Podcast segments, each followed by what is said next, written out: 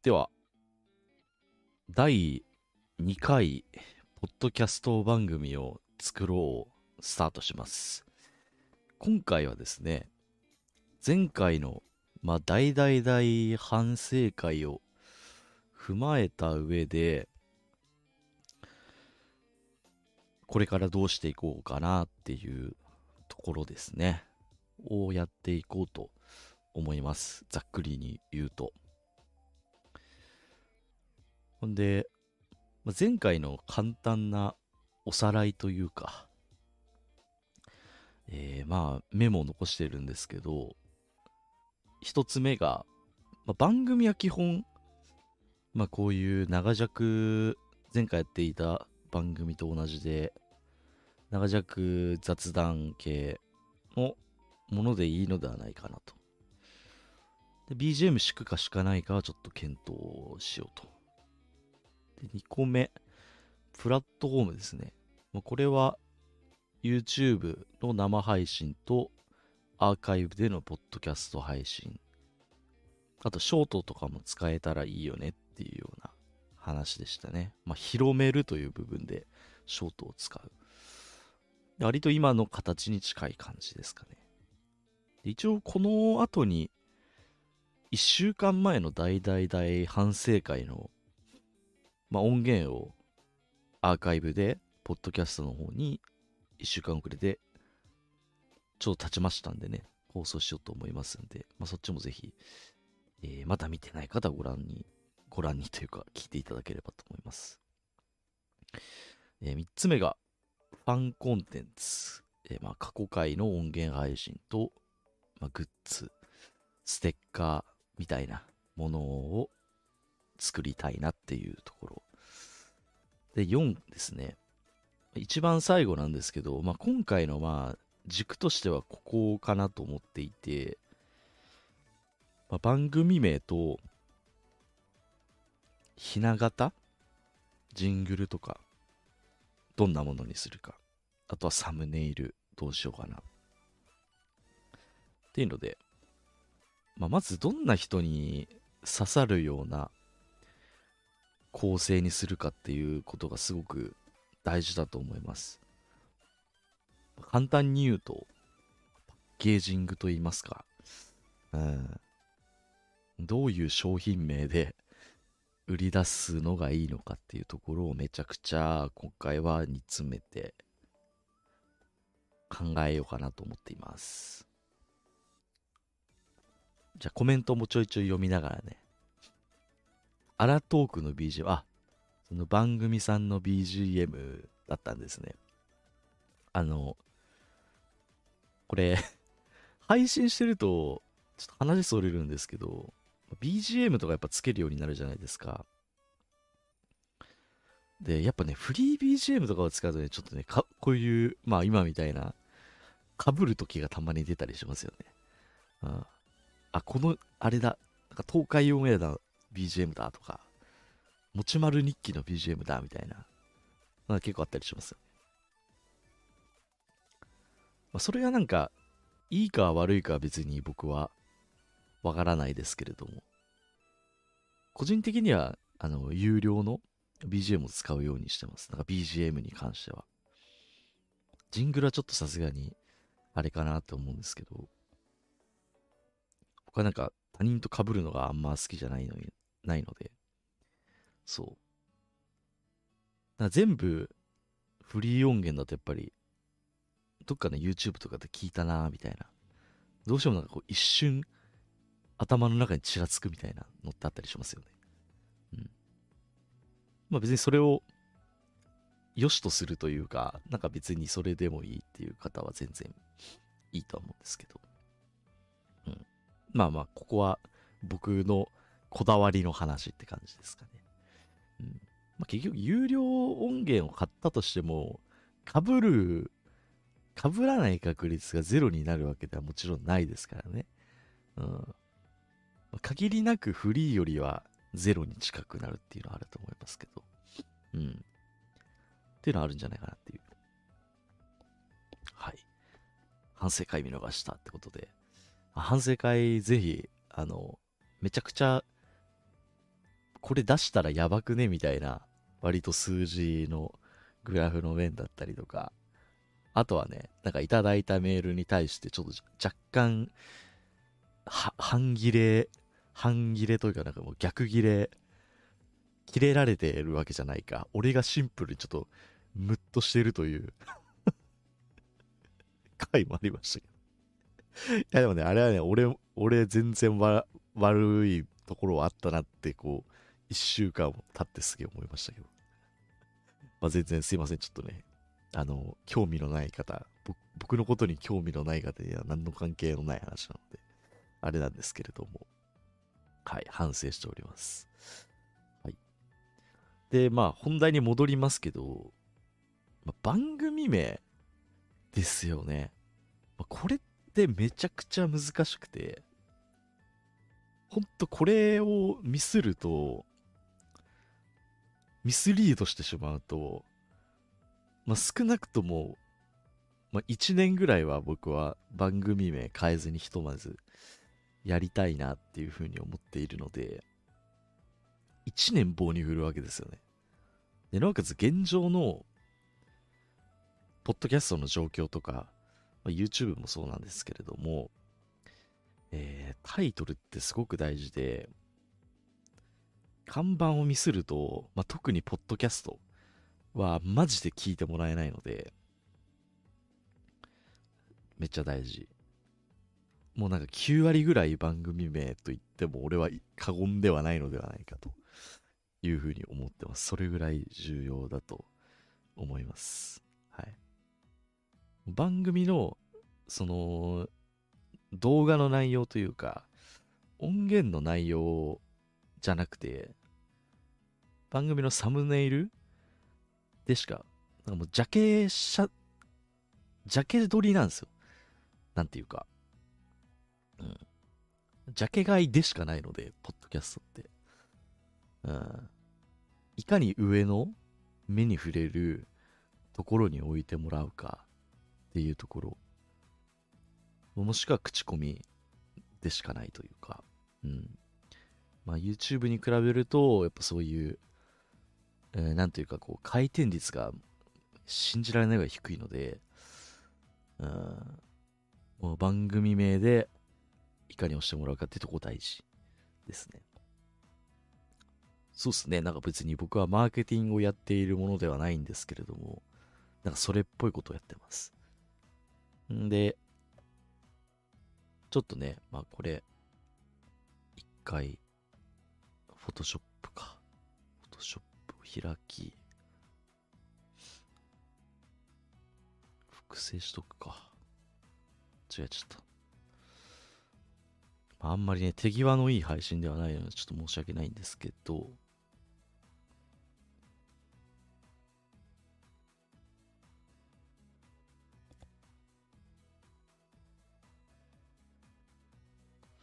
ここね、番組名。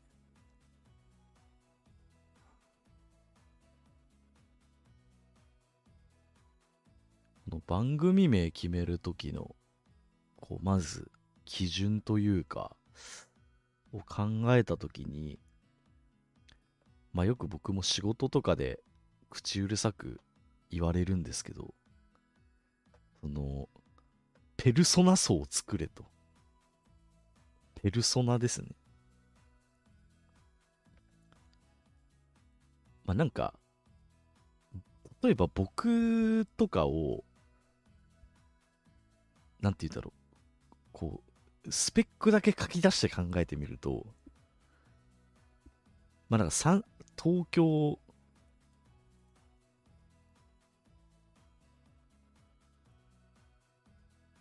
東京在住、パソコン下手くそくんかって感じなんですけど、申し訳ないんですけど、黒にしようか。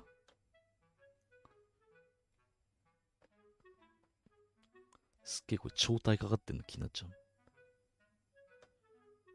プロパティ。あ、でも前回あれか。これでいじっちゃったなら状態が戻らなくなるという。適当でいいけど。東京在住で30歳。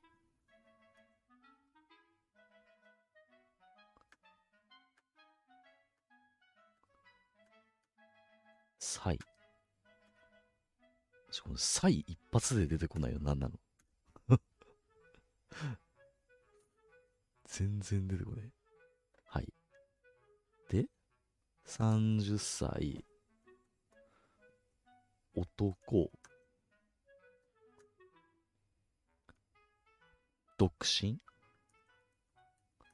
こうやって書き出していくと、自分のスペックが切なすぎて、泣きたくなってきますね。会社員。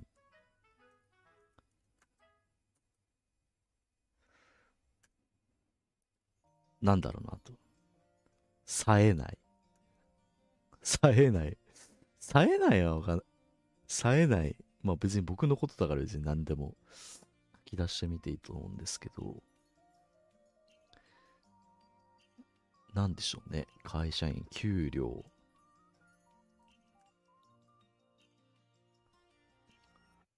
中、中央値みたいな。なんかわかんないけど。まあ、平均？給料平均。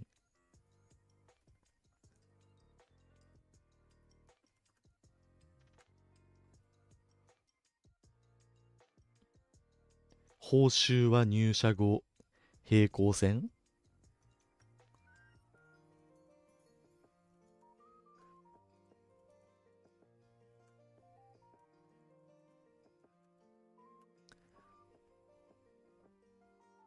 騎士官っていう感じですけどね。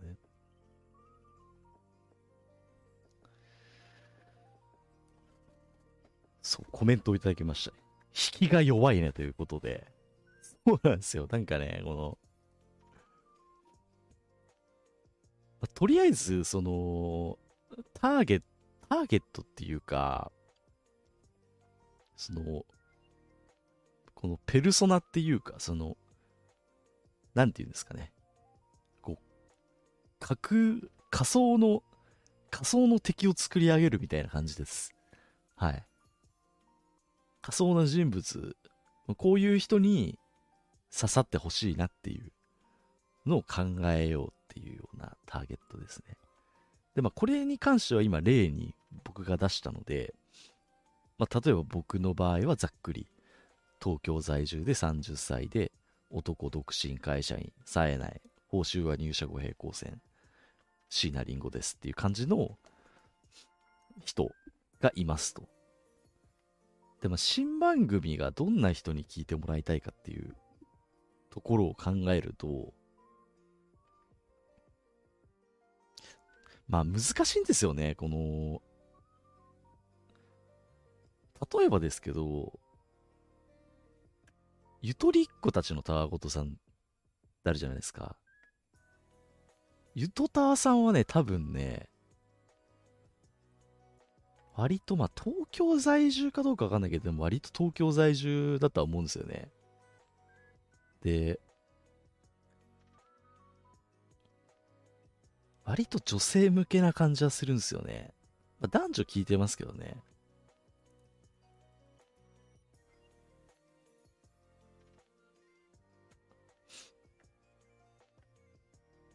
こんな感じ。超ざっくりですけど。でも割と、ゆとたさんは割とちゃんと、その、もう30代、そのメイン層ですよ。メイン層に関しては30代前後の、まあ、結婚間近というか、うん、の男女、どちらかというと、女性の方が、気が強そうな感じというか、で、あと、この芸人好きみたいな、なんかここら辺？芸能人好き、ドラマ好きみたいな。なんかこ、ここら辺ですよね。お話大好きとか。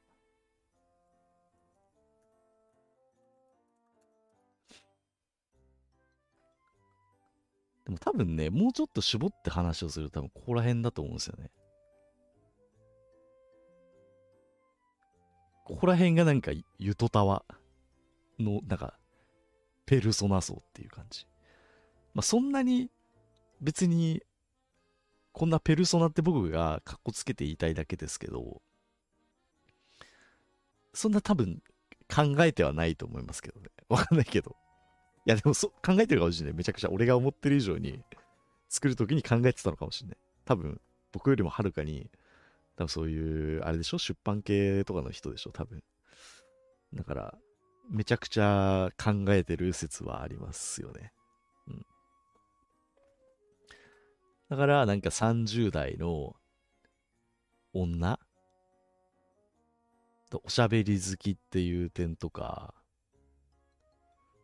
あとは30代を、まああれですよね。ゆとりと表現していると。で、たわごとということで、まあ、ゆとりっ子の子も多分ね、娘とかだってでしたよね。みたいな字だったと思うんで。なんかここら辺のワードを織り交ぜて、まあそういうちょっと30代前後ぐらいの女の子が、ちょっとこう、引っかかりそうな感じというか、うん。っていう風に仕上げてるような気がします。そう、あの、余談ですけど、ゆとたわさんもね、結構元彼確かに呼んでましたよね。すごい面白い、面白いなと思いましたけどね。やっぱりね、面白いっすよ。人気のある番組さんは。うん。まあ、勝手に名前出させてもらってますけど。全然あの向こうはこっちのことね、知りもしないと思いますけどね。で、逆にじゃあ次ですよね。あ、今のゆと、ゆとりっ子たちのたわことさんね。ゆとたわさん。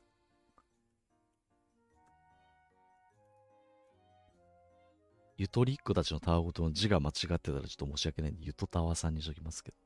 一応こんな感じ。じゃ次。例ね。眠れるラジオさん。前回からめちゃくちゃ出してますけど。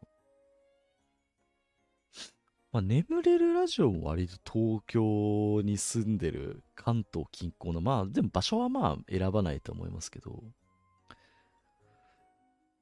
これもなんかね、どうなんだろう。でも、ガスケツさんが一回言ってたのはね、男女比はね、結構同じ、意外と同じぐらいなんですよ、みたいな話はされてたような気がしますけど。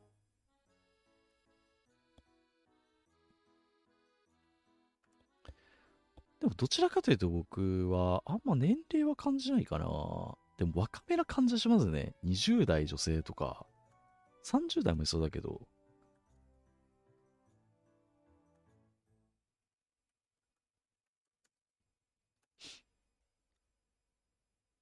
まあ、これは別になんかこういう人が聞いてそうだな、みたいな。僕の勝手な架空な話ですので。ごめんなさいね。勝手に名前出しちゃって申し訳ないけど。でもまあ女性に、でなんか会社員で結構、仕事で、仕事バリバリやってますみたいな。とかね。みたいな。こう夜、こうゆっくり寝たいなっていうような感じですよね。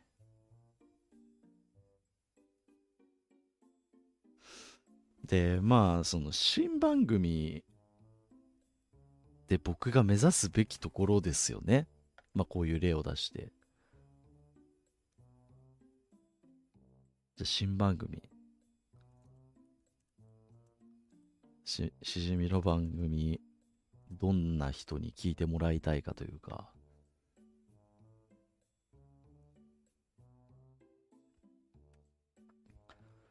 でも現状でも意外とねその聞いてるくれてる層はね意外とあれなんですよね。意外と年上の方も多いんですよ。不思議なことに。うん。女性は配信者の声を重視してる。へえ、あ、そうなんですね。ああ。なるほど。いいこと聞きましたね。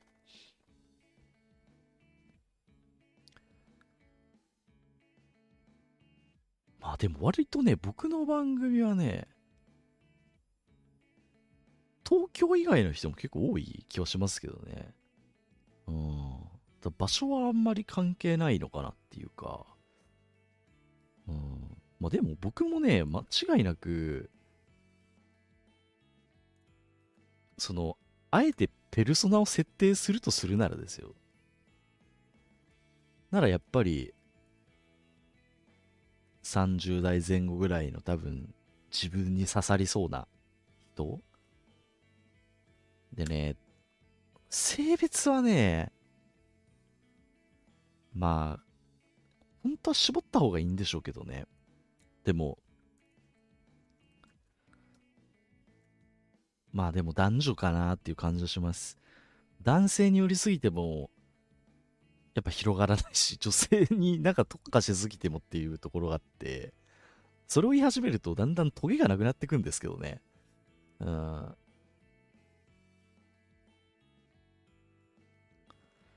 で、まあ、独身ですよね、どちらかというとね。これに関しては、なんというか、うーん、僕が基本、基本既婚者ではないので、独身の立場からでしか言えない物事、その視点しかまだ僕は持ち合わせていないっていうのがあるので、うん。ヘッドホンしてリターン聞きながら収録するといい音キープできるって安住紳士。へえ。自分の声を流しながら聞くんだ。なるほどね。へえ。まあでも確かにそうかもしんない。なんかよく、あの、マイクの芯でこう、喋るというか、プロの方とか、みたいな話とかされてて、多分ちゃんとその、声の高さとか、角度とか、いい感じで入ってんのかっていうのとかを自分で聞きながら多分やるんじゃないですかね。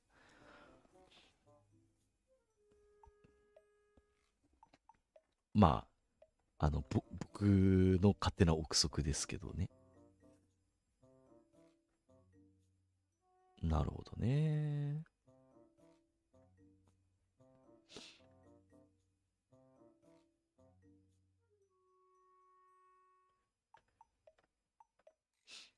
で、まあ、会社員っすよね。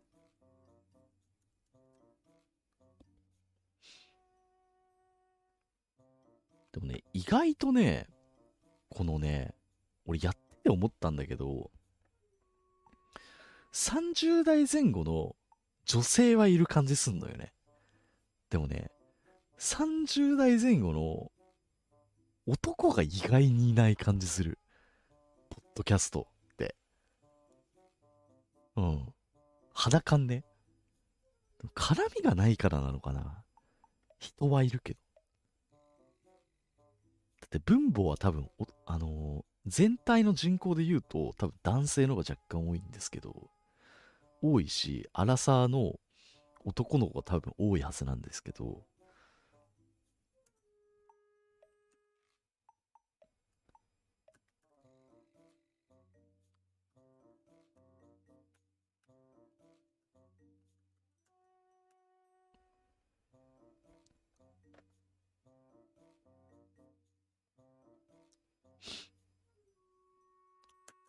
あとはなんか、こう、スポーツが好きとか、あとなんか芸人が好きとか、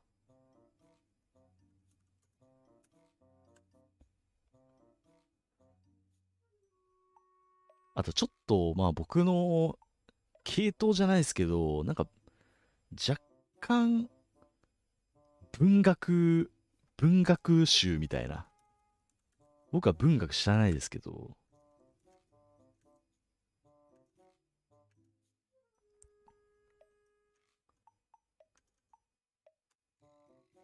若干あの、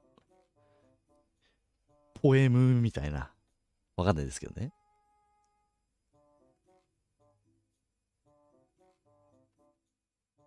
でもね、なんかね、そんな感じはする。そう。これね、今いいコメントありました。その年齢層の男性、横のつながりないよねっていう。そうなんですよ。あれね、30代前後の男って、あんまりつなが、つながろうとしないっていうか、なんだろうね。もちろん、あの、あれなんですよ。人の性格にもよると思うんですよね。だけど、あの、僕が自分がそうだから、ちょっと厳しい言い方になるかもしれないけど、ラジオを聴いてるような30代前後というか、その、ま、ラジオを聴いてるやつなんて、マジで冴えないやつしかいないので、特に深夜ラジオね。うん。だって、冴え、冴えないし、充実、充実してないはちょっとあれですけど、冴えないやつのオアシスなわけじゃないですか、深夜ラジオって。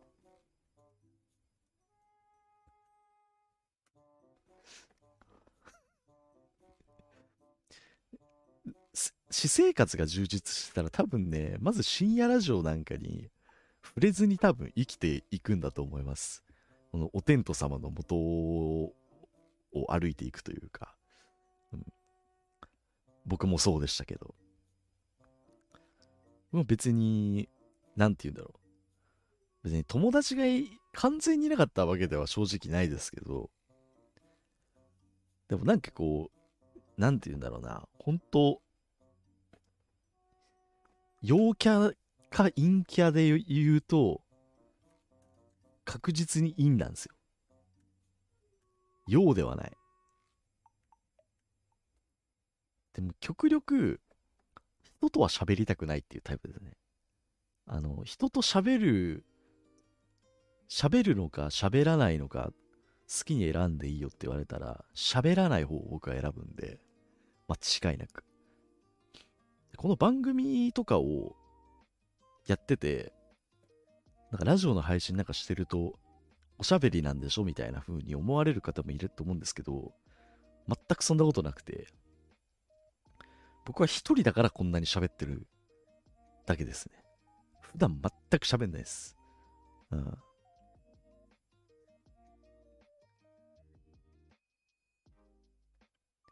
あと、そうね、あのー、ライフステージっていう話が出ていて、この時期になると、本当会社員の中でも、会社員の中でもっていうか、その、例えば地元の話とかで考えると、こう、高校でそのまま仕事に就くやつもいれば、まあ、大学行って仕事つくやつもいるし、仕事つかないやつもいるし、あとは、地元に残るやつもいるし、地元を出るやつもいるし、あとはその結婚とかですよね。ライフステージっていう面でいくと。でも親父になってるやつお、母さんお父さんになってる人もいるし、僕みたいに全く20代から変わってないやつもいるし、でも髪はハゲてきたみたいな。年、年の、長、長、時の流れを感じるみたいなことはあるけど。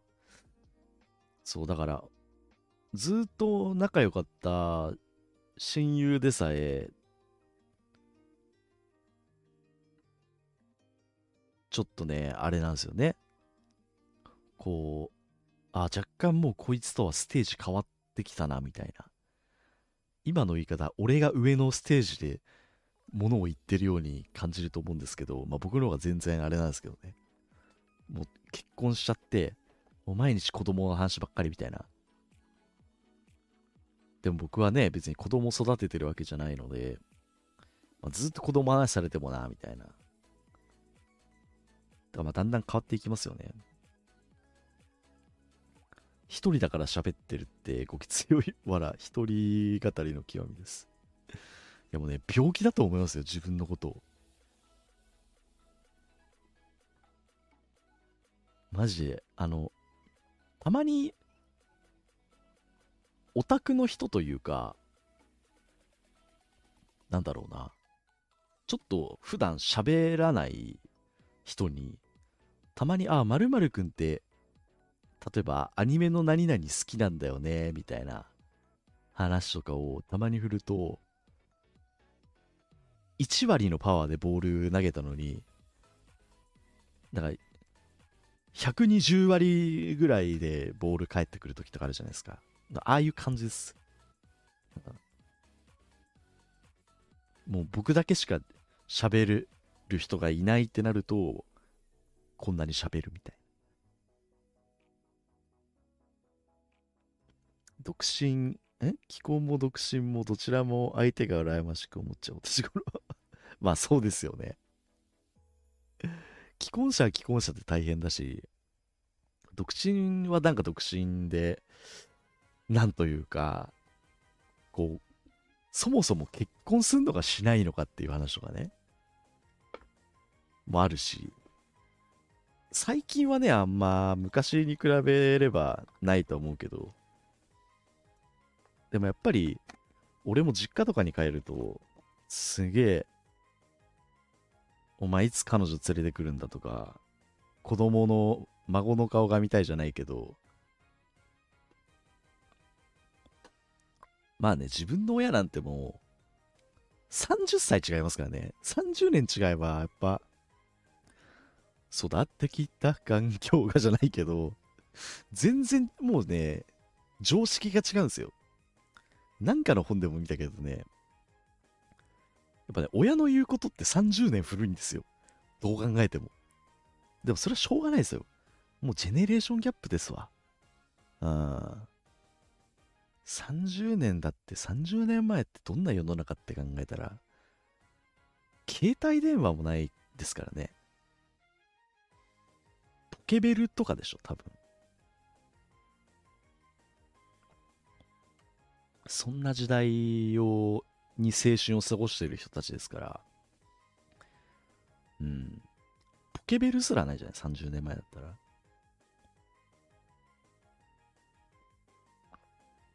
から、ほんと、あれです。自分の親って思ったより年取ってんだなっていう、ふうに思いますね。まあ別にそれがなんか、どうってわけじゃないですけど。うん。そうそう。みたいな感じで、とりあえず30代前後の男女、できればね、まあ、もうね、男、男も出てきてほしいけどね。うん、でもやっぱこういうのってやっぱ女性の方がね、割と来てくれるというか、その、ちゃんと応援してくれるんですよ。ちゃんと応援してくれるって言い方あれですね。そう、な、なんですかね。あんま恥ずかしい、恥ずかしいのかな。まず生活してて、その、例えば俺が30代の男じゃないですか。で、普段生活してて、何、なんか、何やってんのとかっていう会話で、あんましないというか、あ、この番組おすすめですよとか、話します？俺はなんか仕事柄多分話すこと多いと思うけど、普通の仕事をされてる方って、まず、普段自分がどんな番組にハマってるかとかって話、あんましないんじゃないかなっていう。そういう点では女性の方が圧倒的にその、こう、情報網というか、コンテンツに飢えてるというか、おしゃべりするときに、ねえねえ、最近この番組見つけたんだけどさ、みたいな。これ知ってる？みたいな。平成フラミンゴ知ってる？みたいな。話とかを圧倒的に男よりしてると思う。その、まあ、職場の女性同士もそうだし、あとはまあ、彼氏とかにするのかわかんないけど、うん。だからまあ、性別は、まあ、その、ノーセックスと言いますか、あの、ユニセックスって感じにしようかなというふうには思ってます。で、これ、なんでこういう話をするかっていうと、結構その、男寄りのサムネイルにもすることができるし、あの、女寄りのサムネイルもすることができると思うんですよ。その男受け、女受けって、あの、別系統だと思っていて。なので、どちらかというと、えー、まあ、どっちでも差し支えないというか、うん、ようなテイストの方がいいんじゃないかなっていうふうには思ってますね。あじゃあどっちも欲しいんですよ、男女。でもね、男の方がね、割と長く聞いてくれるイメージはある。うん。もちろん人にはよりますけどね。あの、僕の偏見ですけど。しじみさんいい声だから女性リスナーつかめる。ありがとうございます。なんかそう言ってもらえると。僕も生まれてこの世に落ちてきて、なんか先天的というか、その、ベースのスペックで何か恵まれていたことって全然ないと思うんですけど、唯一、ちょっと声がめっちゃ声いいですねって言われるのは、あの、本当に親に感謝というか、あれだなと思います。えサラリーマンガレージさん。初めてかもしれないです。はじめまして。コメントありがとうございます。え28歳男性会社員ですが、男で集まっても今ハマっているものなしとか 確かにあんましないあんましないですよね。よっぽど仲のいい人とか、ね、高校の友達とかと話すときにたまにこの YouTuber めっちゃ面白いんだよとかって言って話すけど、全然知らないみたいな なんか、今、今っぽいなってすごい思うんですけどね。その、例えば僕野球とかが好きで、野球の YouTuber とかをたまにやっぱ見るんですけど、例えばなんか特産 TV とか、あとは、なんだ、他の番組全然知らないんであれなんですけど、野球 YouTuber の中でもいろいろあるんですよ。モノマネする系とか、普通に草野球する系とか、あとは元プロ野球系とか、それでも全然違っていて、だから、えみたいな。同じ野球やってたやつでもこんな全然見てる番組違うんだみたいな。何その番組絶対つまんないじゃんみたいな。俺の方が絶対面白いわみたいな。そういう感じになりますね。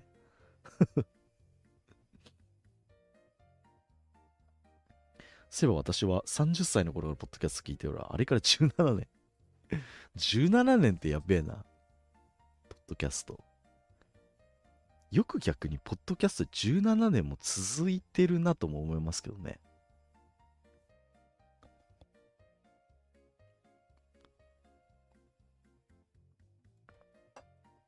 すごいね。でも17年やってさ、こんだけ世の中的にはさ、盛り上がりが弱って感じなら、やばそうだよね。この後急に来るんだろうかっていう。もっと早く来てたん、来てんじゃないのっていうふうに思いますけど、わかんないけどね。うん、YouTube とかも急に来ましたからね。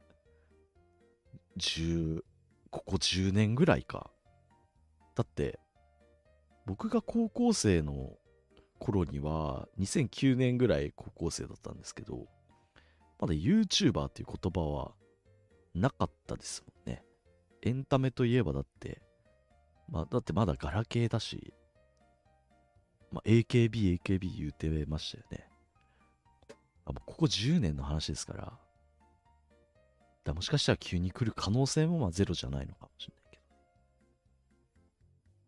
ごめんなさい、なんか全然あれあれでしたけど。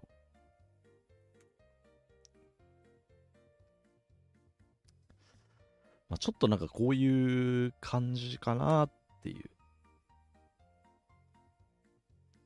陽よりはいいんですよね。間違いなく。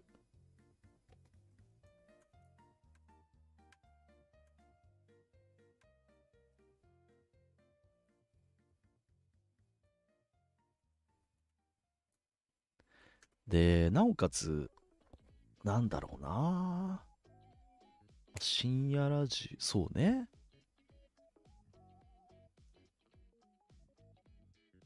友達いないみたいな。友達あんまいないはないか。わかんないけど。まあ、これはとりあえずメモ代わりにしときますけど。例えばですけど、じゃあ、今、この、仮想のものを作りました。ペルソナを。まあ、こういうやり方でいいのか僕はわからないですけど、まあ、こういう人になんか聞いてもらえればいいな、みたいなタイトルをちょっと考えようとは思います。はい。ちょうど1時間ぐらい経っちゃった。アメリカのポッドキャスト文化は車社会っていうのが背景に。うん。やっぱ田舎のメディア、なるほどね。よく聞きますよね。アメリカはやっぱ広くて車文化だから、まあラジオなんだと。まあテレビっていう画面が見れない以上、やっぱりラジオを聞くっていう。そう。だからそもそも、ポッドキャスト文化の前に、ラジオ文化があるんですよ、多分。わかんないけどね。だそもそもそういう音声、音声コンテンツというラジオ、ポッドキャストを含めて、それを摂取するっていう土台があったんじゃないかなっていう。で日本で考えると、東京とか特にそうですけど、やっぱね、テレビが圧倒的に強いんですよね。で、テレビという文化というか、だし、まあ、テレビ、YouTube はもうどちらかというとテレビじゃないですか。画面が出るので。だから動画なんですよね。音声のみっていうよりは、やっぱ動画が圧倒的に強い。電車に乗るから別に、両手をハンドルに取られることもないし、みたいなのはありますよね。だわざわざだって、あとね、ラジコも大きいと思う。だって俺だって、普段生活してて、あの、なんかラジオ聞きたいなと思ったら、ラジコで全然事足りますもん。芸人の面白いラジオとか。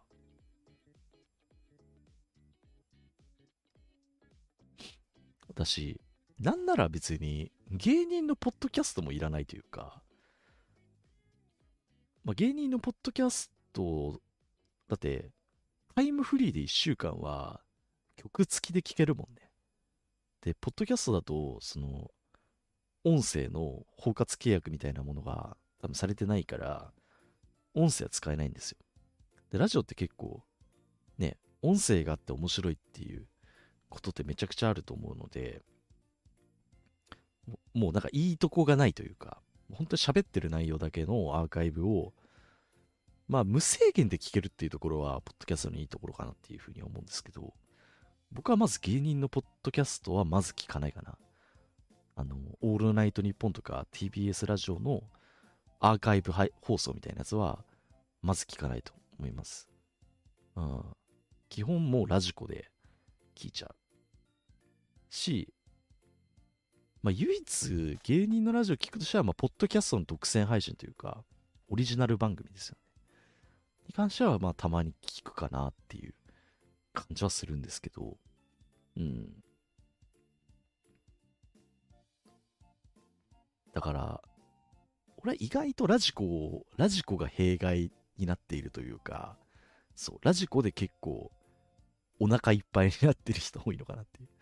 ただでさえ、その動画を見る人と音声だ、音声メディアを摂取する人の比率が、こう、その音声を摂取する人だけ少ない状態の中で、なおかつラジコっていうものがある1週間音付きで聴ける、十分楽しめる、ね、もう、信じられない量あるわけじゃないですか、ラジコも。っていうね、ラジコ考えたやつはマジですげえなって思います。うん。えー、コメント、丸の内 OL レイナ、かっこしじみっていうのはどうでしょう？あ、ね、俺ね、実はタイトル候補に、丸の内はね、実はあった。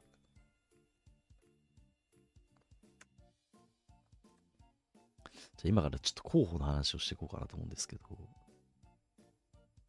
まあ、超雑多ね。僕の頭の中、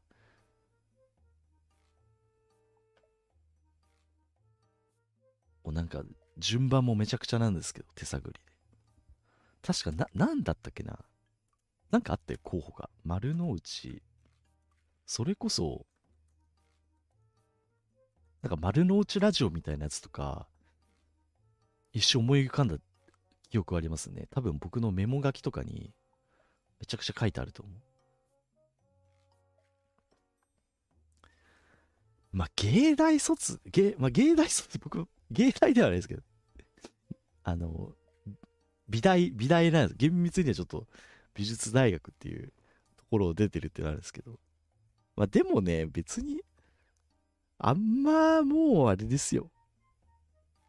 あんま特徴でもないというか、うん、言うても。美術大学だから何って多分漢字ではあると思うんですけどね。わかんないけど。わかんない。これは俺が自分で勝手に思ってるだけかもしんないけど。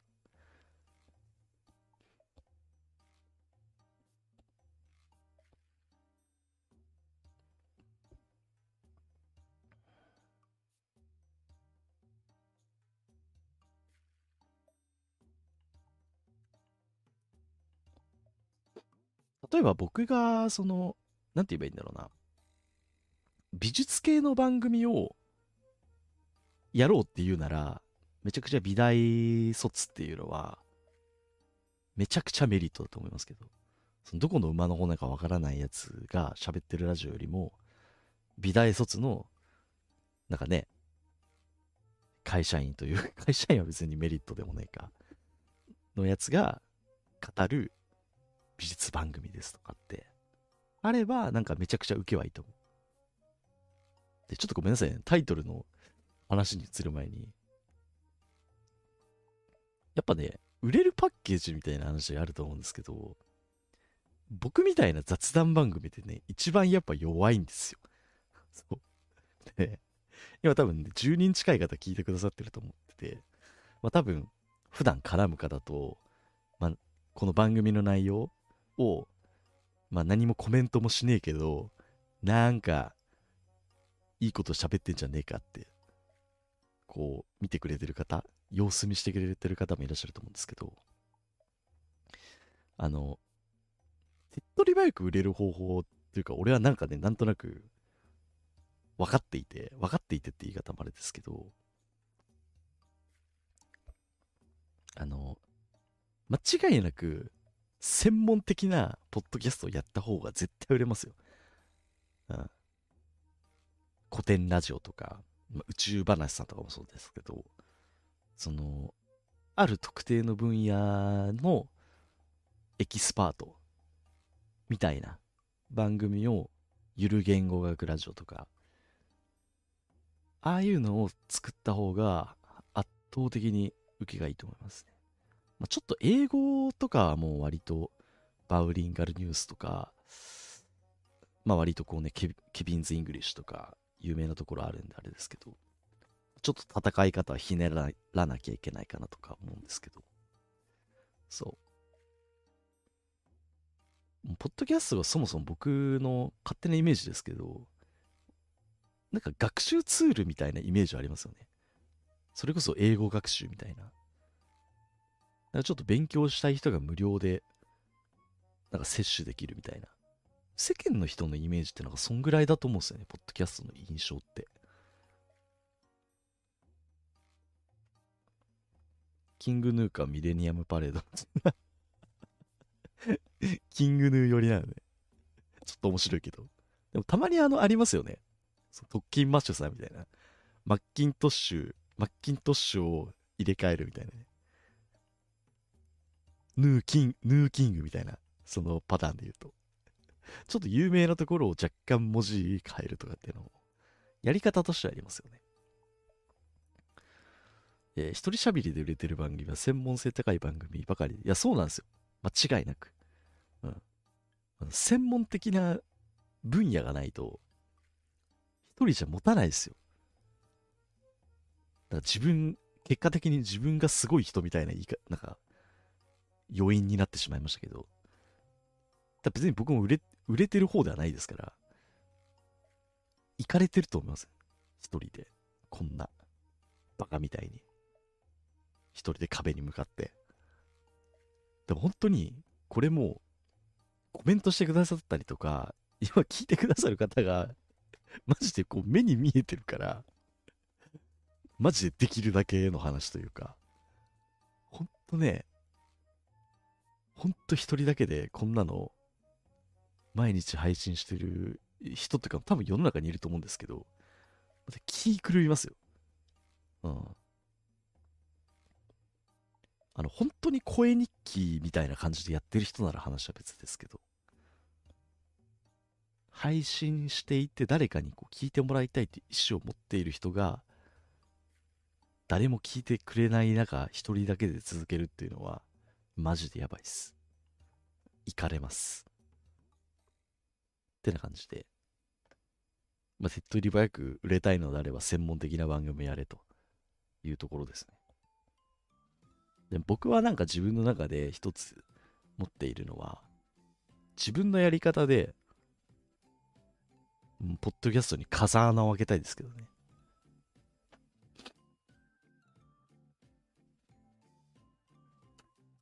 いろんな多分メソッドがあって、まあ、プロの方とかもいらっしゃったりとか、まあ、あると思うんですけど、まあ別に僕はなんか、アマチュアの、アマチュアはアマチュアの良さはあると思うので、プロ野球と高校野球の良さが違うような感じというか、だからまあ、別になんかプロのポッドキャストをやっている人たちの話を別に、もちろん参考にすることありますよ。あの、共通していていいっていうことはあるので、あれですけど。まあでも別に、そこは別にプロの方の考えなので、それは別にいいかなっていうところもあるし、とにかく、現状今自分のできる、こう、やりたいやり方で、僕は深夜ラジオが大好きなので、ちょっと深夜ラジオ見とかも出したいし、別にこういう日常の些細な会話を、なんか、楽しく思えるような番組というか、そういうのを作って売れてやるわっていうふうに思ってますけど、ただ売れるっていうよりは、自分のやり方で売れたいっていう。えー、サラリーマンガルディさん。私もたまに YouTube ライブしていますが、視聴者ゼロで一人で話していると自分が自分に話してるみたいな頭だし。いや、マジでわかりますよ。今は、その、めちゃくちゃ10人近い方、まあ、すごい番組のコンセプトが多分、受けてるのかなっていうので、いろんな方に来ていただいているので、やっぱ10人近くいると、マジで話す時の熱量が全然違いますね。楽しい、今。うん。でも、まあ僕ゲーム実況のチャンネルとかをたまにやってるんですけど、やっぱ深夜とかにやってると、0人の時とかもちろんあったりするので、そういう時本当にもうね、無言。マジでもう、まあそ、その時はまだゲームをやってるんでまだあれですけど、マジで頭おかしくなりますよね。そう、めっちゃわかる。10人来たらね、めちゃくちゃ気持ちいい。うん。えー、深夜というフレーズが出ましたね。これね、実はね、深夜もね、ありましたね。深夜。ちょっと俺ね、まあ今候補いろいろ、まあなんかワードみたいなのを、ブレストじゃないですけど、めちゃくちゃ書き出していこうと思うんですけど、今ね、僕が考えていた名前ちょっといろいろ出してみるか。例えばですけど、その、めちゃくちゃ最有力で僕あるのが、ダメ、ダメージ加工。戦略ラジオは最有力。今んとこね。わかんないけど。ちょっと抽象的なんですけど。あ、えみこさんどうもこんばんは。実はあの、全略っていうのは、30代の人には多分ね、わかると思うんですよ。全略プロフィールっていうのがめちゃくちゃ流行ったことがあって、そう。だからなんか刺さるんじゃないかな。ちょっと文学的。文学集もするし、みたいな。で、なおかつララジオとか、ね、やっぱね、ラジオは入れた方がいいのかなとも思いつつって感じ。うん。丸くなっちゃうんだけどね、ラジオって入れると。ラジオって入れない方が、ポッドキャスト感はあるっちゃあるんだけど、でもね、やっぱ初見の人がパッて見たときに、やっぱラジオってついてた方が、ああ、なんかラジオをやってるんだな、みたいな。想像しやすいですよね、やっぱり。箱の中身を。そう、だからね、難しいところ、ラジオつけるか問題はね、非常に難しいところ。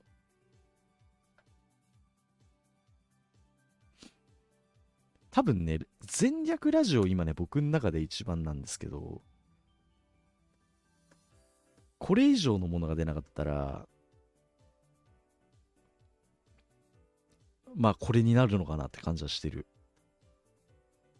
えー、雑談ポッドキャストは専門ポッドキャストよりもパーソナリティに惹かれているのがリスナーが聞くモチベーションだ。ああ、なるほどね。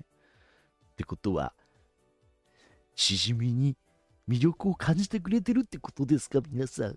いい。ってね、リスナーを数字としか見てないというふうにお叱りの声をいただいてしまっても、妄想してますけれど。うん。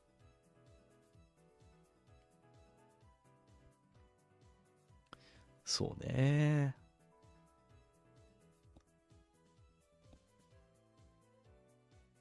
あとはね、まあ、よくありがちなんですけど、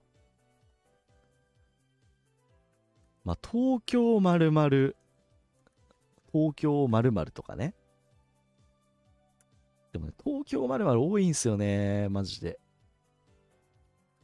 ゆとりとかも入れたいけど、ゆとりはちょっともうね、2番組ちょっと強い番組さんいるんで、厳いかなっていう感じはするんすよ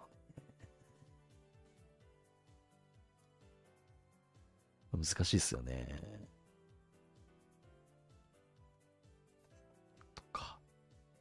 あと、まあちょっと行き詰まった、若干ちょっとね、煮詰まってはきているので、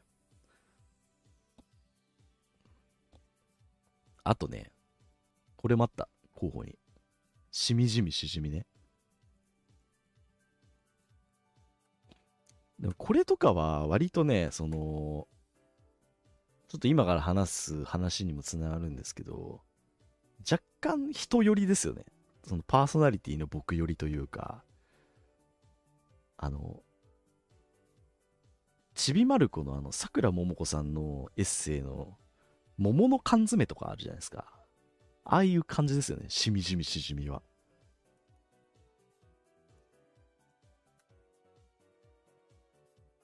ちょっと漢字がどこだったか覚えてないけど。そう。世代に刺さるワードね。ラジオはおっさん感あるからレディオだな。いや、どちらかというとレディオの方がおっさん感ありますよ、サニトラさん。壊れかけのレディオの方がちょっとあれですよ。最近さ、全然余談なんですけど、あの、もうカタカナが一周回ってちょっと古いというか、古臭いというか、あの俺それすげえ思ったのは、あれ、高輪ゲートウェイ駅が山手線でできたんですけど、何ゲートウェイってっていうか、なんか、い、今のトレンドで言うと、高輪駅とかの方が全然かっこいいよね。いけてるよね。一周回って。ちょっとこう、カタカナをつければ新しく感じるっていうのは、若干前の世代って感じがしてき,、ま、きてますね。まあこれも結局、あのー流行りと一緒で、多分、じゅんぐりじゅんぐりの、なんていうか、ローテーションだと思うんですけどね。サイクルというか。うん。で今日ね、俺ね、実はこの回をやる前に、本屋に行ってきまして、なんか自分の中で、本のなんかエッセイのコーナーに行って、自分の刺さった本のタイトルをザーって書き出してきたんで、それちょっとね、参考にやってみようと思います。なんか芸人さんのエッセイとか、いろいろ見てきたんですけど、もう何にもなんか前情報なしで、まずね、斜めの夕暮れ。カタカナかなメモしましたよ。これ、オードリーの若林若林さんのやつね。まあなんかちょっとこう、若干陰の人のエッセイなのかなみたいな。であとね、面白いなと思ったらね、ちょっとね、手に取りたいなって思ったものはね、ダンカンの企画書ね。何それ？ちょっと見てみたいみたいな。僕はなんかダンカンさんがたけし軍団の中でどんなポジションの人か全然知らないんですけど、作家さんなんですかね？ダンカンさんって。そこら辺詳しい方もしかしたらいらっしゃるかもしれないけど。なんか、普通のなんか企画書なら別に何も思わないと思うんですけど、ダンカンの企画書何なんだろうみたいな。アクロイド殺し。でも、殺しとか強いですよね。あとはね、屋上とライフ。これ、板倉さんね。のエッセイ。あとは、41歳の東大生。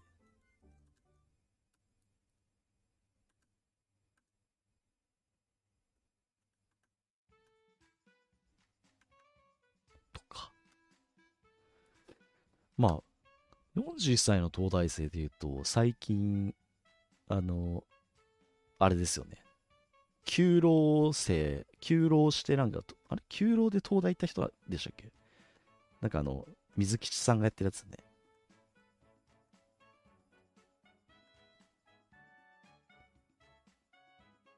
ありましたけど。まあ、これよくある、あの、いちご大福理論というか、こう、なさそうな、こう、異なる言葉を組み合わせるパターンですよね。41歳、まあ、東大生っていうね、大学生ですから、基本はやっぱ20代の人が行く場所に対して41歳のおそらくおっさんですけど、が行っているっていうところで、その、ギャップが生まれるというか、まあ、セーラー服と機関銃みたいな。屋上トライフルは完全にセーラー服と機関銃ですね。よくタイトルつけるときの手法としてあります。あとは、無色本っていう本があって、これなんか、めちゃくちゃあの、いろんなその背表紙みたいなのがあると思うんですけど、その中で真っ白な背表紙に無色本とだけ書いてあって、まあ、ああやって並んだ中で、こう無色本としか書いてないのめちゃくちゃ引きあるなとは思いました。これはまあ周りがうるさい、ガチャガチャしてるね、本屋だからこその戦い方っていう感じはするけど。でもこれは YouTube でも言えることだなっていうふうには思います。あとは、女芸人の壁。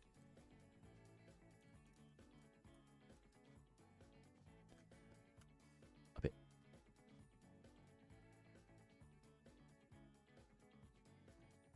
これなんか、めっちゃ読んでみたくなりましたね。やっぱなんかあるんだろうな、みたいな。どれもタイトルからめっちゃ気になります。ああ、よかったです。なんか、共感してもらえるピンとくるものがあって深夜の丸の内ししみじみしじみ 美味しいとこ取りじゃないですか 全然あの今のは今この左に出してるのは例例というかあれですけどやなんか女芸人だからこそぶつかる壁ってありそうだなとかって あとね、これ、ああ、これ結構ね、面白かったな。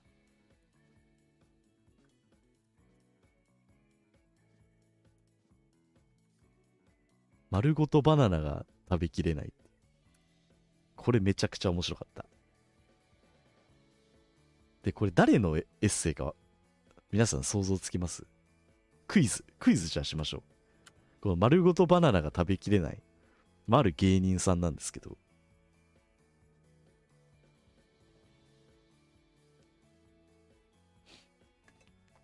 41歳。41歳のしじみ。30なんだよな。しじみの缶詰。すごいね。めちゃくちゃ組み合わせてますけど。しじみ殺し。牛殺しみたいに言うじゃないですか。ロレス技みたい。いや全然あの こっから取り出せなくていいです。あの参考程度にね。僕の引っかかったタイトル出してるだけなんで。じゃあちょっとね20分まで丸ごとバナナが食べきれないっていうタイトルのエッセイどの芸人さんかちょっとクイズです。ぜひこの人なんじゃないかなっていう。一人一票まで。その間にちょっと書き出すわあとね喋り屋一郎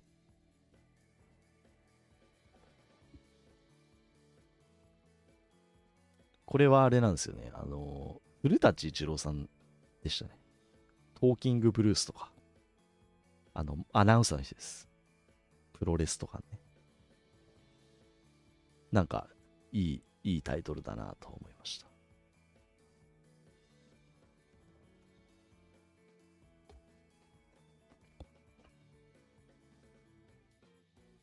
うん、日村ね。なるほど。確かに。バナナマンですからね。あとはコンビニオーナ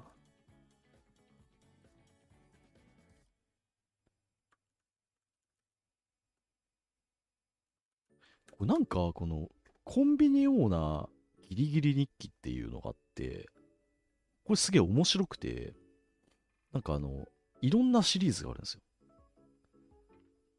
いろんな職業の人の体験談みたいなのが書かれた本で、あの、電話オペレーター、もしもし日記みたいな。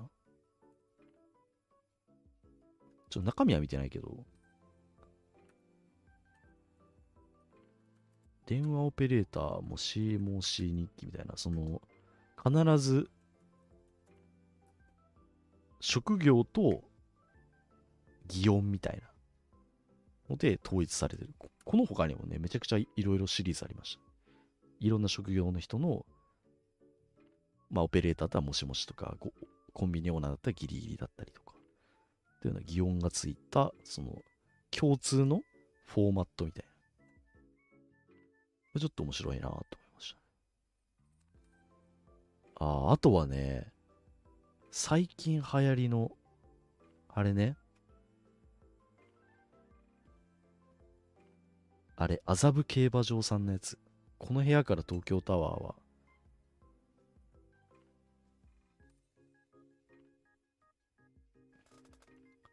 この部屋から、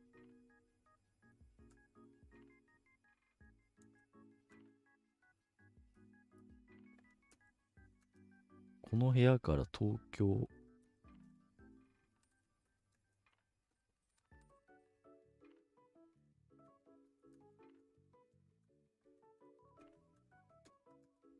これは結構センセーショナルな感じがしますよね。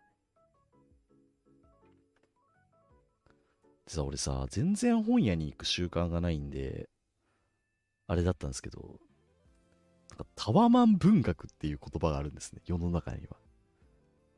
すごいですよね。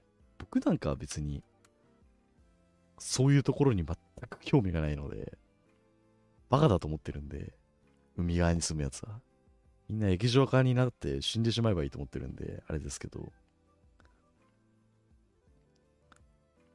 まあでもそういう見栄の世界もあるわけじゃないですか、世の中には。何タワーマン文学ってっていう。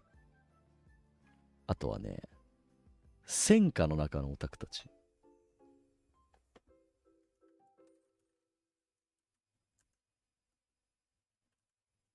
めっちゃ気になりません？戦火の中のオタクたちって。多分戦時中のそういうオタクたちの話だと思うんですけど。かな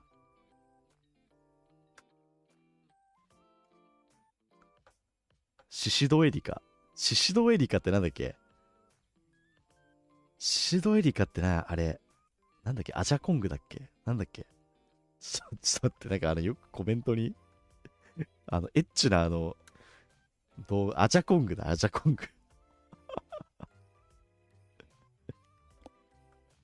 この、よくエッチななんか可愛い女の子のこの名前誰みたいな、こう、教えてくれみたいなくだりがあった時に、シシドエリカっていう、シシドエリカと思ったら他のやつもあるよね。確か。で入れて、これを、この名前入れて調べるとアジャコングが出るっていうくだりがマジであるんですけど、超面白い。昔、最寄りのスタバまで45キロみたいな番組。えー、えー、面白いですね。最寄りのスタバまで45キロ。これちょっと書いとくか。面白いですね。めっちゃ気になる。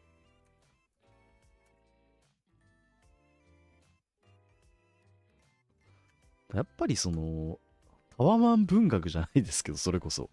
なんかこういう、なんだろうな。格差じゃないけど、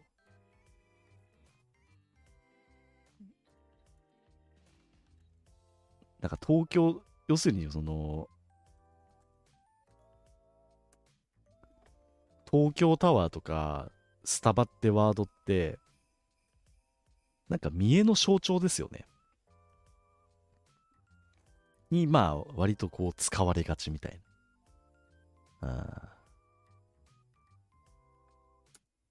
あと俺ね、なんか、昔のなんかバブルの頃の特集の番組とかで見たんですけど、あの、なんとなくクリスタルって内容全然知らないんですけど、なんとなくクリスタルですよね。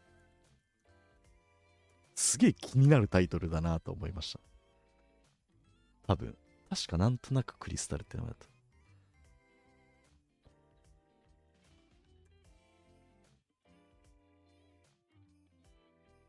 なんかすげえ流行った文学らしいんですけど。1980年に流行った。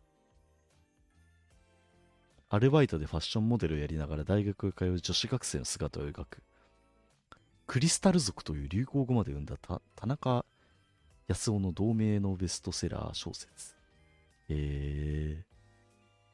なんかこういう文学が流行ったんですね。谷崎潤一郎の作品っぽいタイトルですけど、谷崎潤一郎全然知らないな。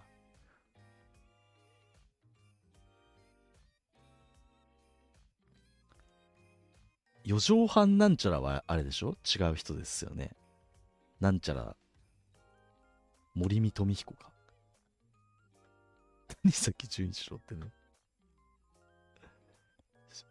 詩集とか。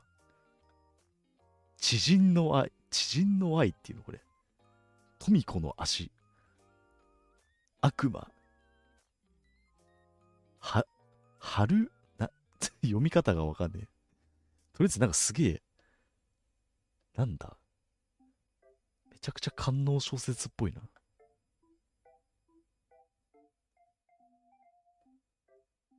細雪って読むのこれ。ささめ雪って読むんだ。すごい。ささめ雪。足掛け丸10年。ああ。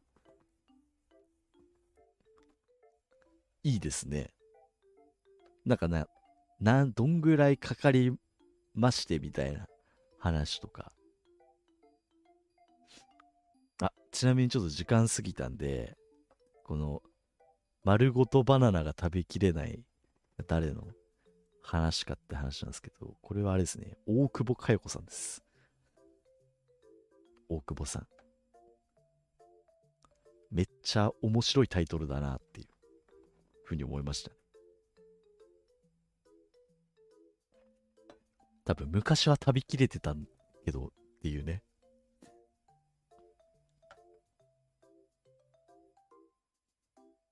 あとは本じゃないけど、この前言ってた港区。3万なんか、港区家賃3万7千円だったっけ ?6 千円だっけ？まあ、な、なんぼでもいいんだけど。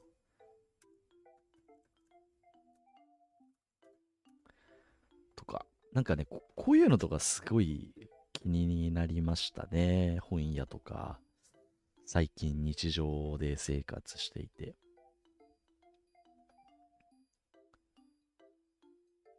で、まあ、分析していくと、そう、ポテチね、一袋食べきれなくなりますよね。僕も最近ね、油がもうやばくて。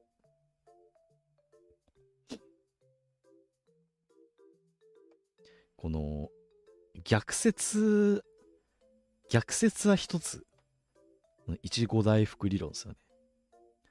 その、正反対というか、異色のものを2つ組み合わせて、新しい言い回しにしてみるというか。まあ、屋上とライフルとかも割と、もうダンカン、そうね、まあ、ここら辺も全部そうな気がするな。色変えなくていいでもその、〇〇の〇〇っていう、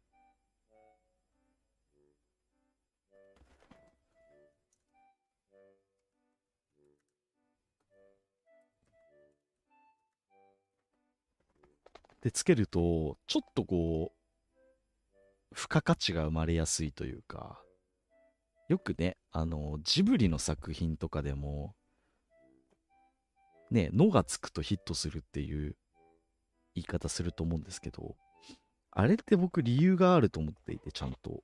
ジンクスとかじゃなくて。のをつけることによって、ちょっとこう、限定されるわけじゃないですか。なんでその、ポニョだけだと、え、ポニョって何？みたいな。崖の上のポニョって言われると、崖の上にいるポニョなんだみたいな。結構当たり前な話ですけど、その、ちょっと限定的になって、世界観が出るというか、っていうのはあると思うんですよね。だこの中で言うと、戦火の中のオタクたちみたいな。戦火は別によく聞くし、オタクたちも別に聞くんだけど、戦火の中にオタクがいるっていうと、え、どんな生活してたんだろうみたいな。っていう価値が生まれるってこれはもう「の」もついてるし、割とこのいちご大福理論の複合ですよね。戦火とオタクっていう全くなんか関わりのない言葉を「の」で結んでるみたいな。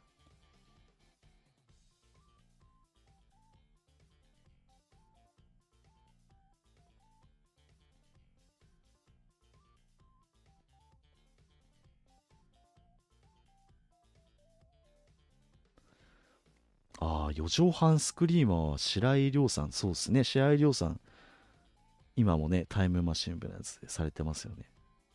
ポッドキャスト黎明期一人喋りで天下とって、へえ。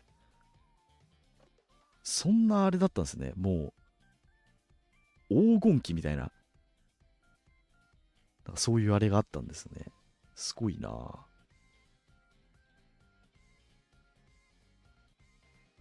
まあ一つね、僕の目指すべき目標の一つかなとは思いますね、白井さんね。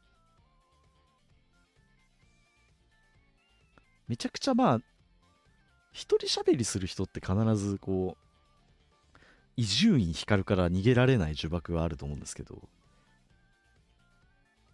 やっぱ伊集院さんっぽいですよね。僕はあんまり伊集院さん意識してないんですけど、昔は意識してました。始めたての頃は。伊集院さんの真似ができないということに気づきました、最近。無理だと、常人じゃ。今割ともう、素のしじみで喋ってますけど。そう、でも憧れるんだよね。伊集院光の喋りに。伊集院光ってすごいですよね。森。自分が生きてる理由、伊集院光の深夜のバカ力が聞きたいからっていう感じですよ。マジで。来週のバカ力が聞きたいから生きてるっていうか、そんぐらい。まあなんかこんな感じで、一応例は出しました。で、例えばですけど、この、桃の缶詰、さくらももこさんのテイストでいくなら、なんかしみじみしじみとか、っていうやり方もある。これはどちらかというと、あれなんですよね。女性、女性受け狙いっていう感じ。僕の肌感ですけど。これね。ただね、このし、しみじみしじみのいいところは、ちょっとグッズにはしやすそう。女性受けは良さそう。っていうね。あ、あとね、全略ラジオとかは、どちらかというと、まあ、古典ラジオとか、もう分かりやすくひねらない、ストレートな感じというか、あとはなんか匿名ラジオとかね。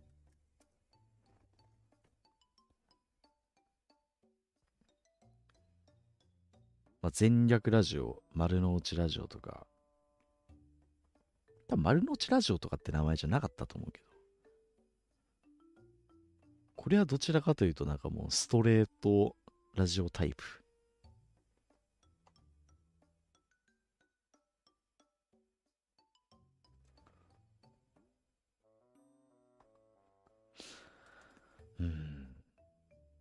あとはまあ〇〇の〇〇系ですよね。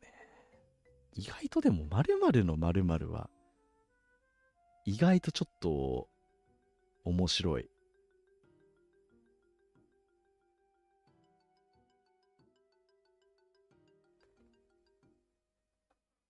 あ、サニトラさん、今日も明日も明後日も仕事なので寝ます。お疲れ様です。アーカイブぜひ。こっちも楽しかったです。また遊びに来てください。まあ一応ちょっと、今日は多分ね、決めるのは厳しそうな感じはするんであれですけど、まあ一応24時ぐらいをめどに考えようかなと思ってます。一応ね、この刺さったやつの系統をちょっとね、調べてるんですけど。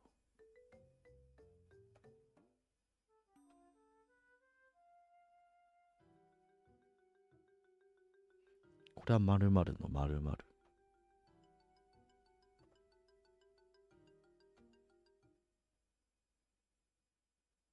まあ、これもそうだよな。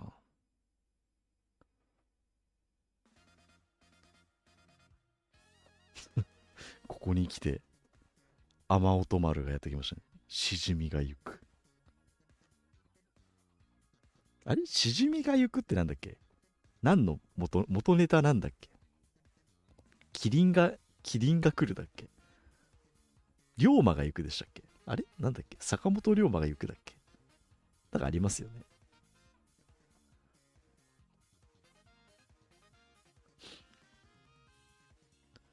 あとこの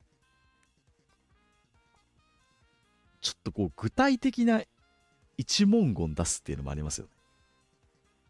具体的一問シリーズ。東京タワーめちゃくちゃ分かりづらいね。ちょっと暗くするわ。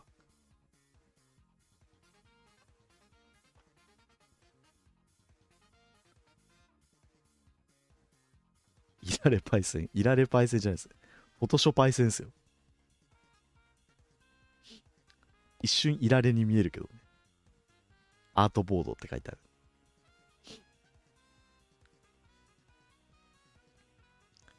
いられパイセンと見せかけてアートボードパイセンス。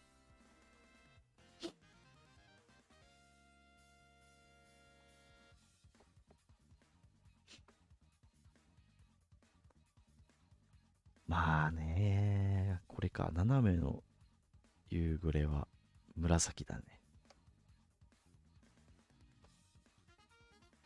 ダンカンの企画書もそうだね。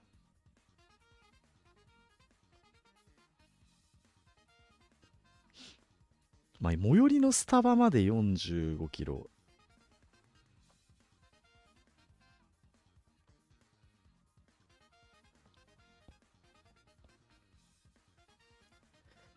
そうね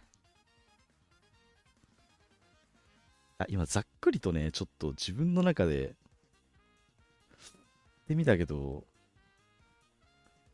ちょっと当てはめてみるかなんかこのテイストでちょっと何個か適当にやってみる？なんだ皆さんいろいろ出してくれますけどね。しじみ殺しがちょっとちわちわくる。なんだろうな。でもこの部屋から東京タワーは永遠に見えないのなんか。めちゃくちゃ絶望感すごいよね。さすがになんか結構刺さるというか何者にもなれなかった感すごいっすよね。どんな話か俺全然知らないけど。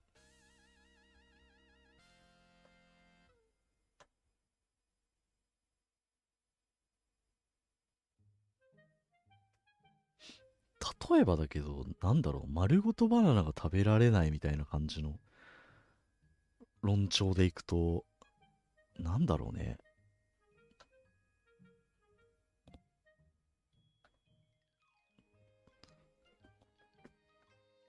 ちょっと小さくするわ。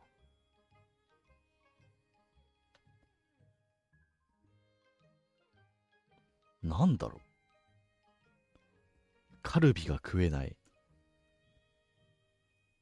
ミッドナイトしじみそ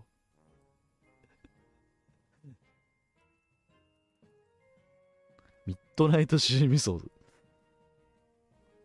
昔僕あの一番初期の頃にやってた番組名がミッドナイト六条っていう名前でした。ちなみに番組のこの過去タイトルでいくとミッドナイト六条55電波バカノポリス六畳紀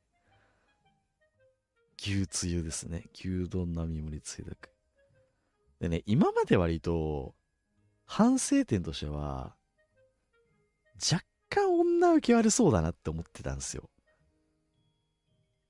どちらかというとこの男向けなタイトルでやってた。けど意外と女性の方も聞いてくれるということに最近気づき、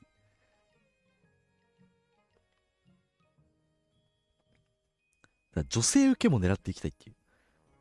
あの、本来はあんま良くないですけどね。その、男か女か多分絞った方が多分ね、いいんでしょうけど。でも、男性にも取れて、女性にもこう、手に取りやすいっていう方向かなと思ってる。だから、割とトゲはなくなりそうな感じはするけど。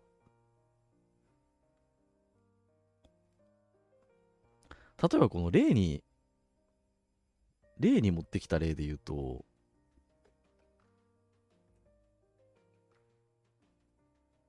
桃の缶詰はどちらかというと、女性受け方向かな。斜めの言うぐらいは割と抽象的というか、どっちもいけそう？まあ、屋上ドライフ、うん、でも41歳の東大生とかは男がいけそうかな。無職本もどちらかというと男性向けって感じだよね。女性芸人の壁もまあ女性、一瞬女性にも見えるけど、でも全然僕も気になるんで、結構同性でもいけるかな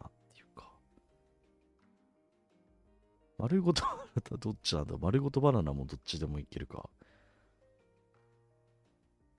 まあ、逆に言うと、この中で言うと、桃の缶詰はどちらかというと、女性受け良さそうで、港区家賃3万の男はどちらかというと男受けが良さそうというか、その男女の比率で言うと、まあ、どっちかにこう、シーソーが偏ってるような感覚はしますよね。まあ、どちらかというと僕が目指したい方向としては、割とその男女のシーソーが、まあ、ピタッと水平にこう、溜まってる。男性受け女性受けは特にそこの偏りはないような感じにしたいなっていうのはあります。しじみのレシピね。ああいいですね。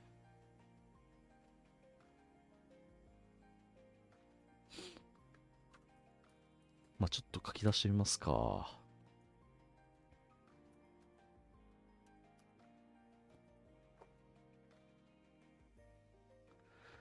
なんかありますかね東京まるまる。めちゃくちゃ俺メモしてんのね。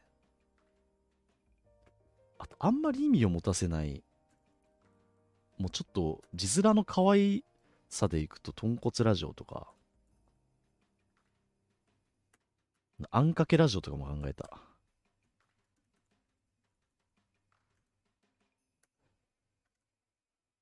ちょっと、ビジュアルが可愛いから。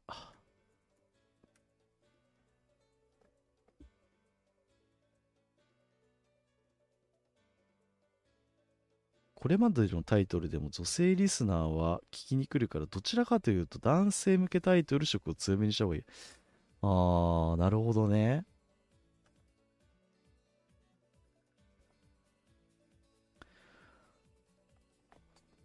でまあ一つの考え方として今女性の方が「牛丼並盛りつゆだく」ってタイトルで、まあ、これだけの数いらっしゃなんか来てくれたっていうのはあると思うんですけどなんだろうなでも。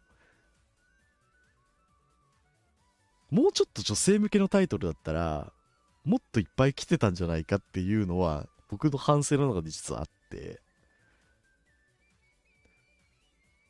そう。だからね、考え方によるんですよね。男強めの方がいいのかなそう。どっちかを強める、こう、あれはあるよね。喫茶店ね。そうそうそう。や、でもね、全然北あかりさんの言ってることもわかる。ちょっと、今までのタイトルが割と男性寄りで今まで来てたっていうのがあって、若干ちょっと女女性寄りというか、まあ、ちょっとこう、中性的な中性的って表現は若干違うけど、そうそう。牛丼並盛りつゆだくも、ちょっと牛丼並盛りつゆだくがあまりにも男臭すぎて、牛つゆにしたんですよ。短縮系。で、ね、短縮系もね、考えなきゃいけない。そう。〇〇喫茶店多いよね。〇〇カフェとか。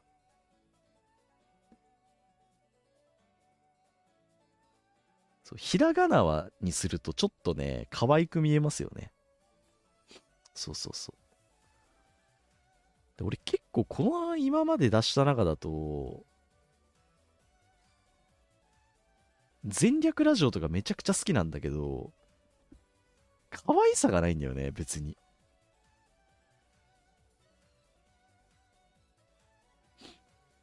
あと、トゲもそんなにないというか、あんま特徴的でもない、割と。割と匿匿名ラジオに近いですよね。全略ラジオは。あえて、あえてあんまり特色を出さないというか、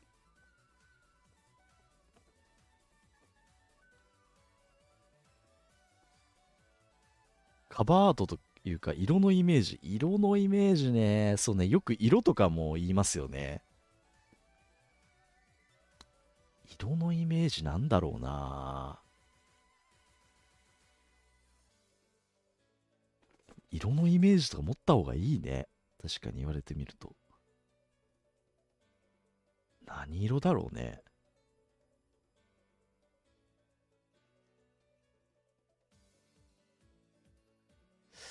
ごめんなさい、今ね、めちゃくちゃガチで悩んでたわ。喋ることを忘れて。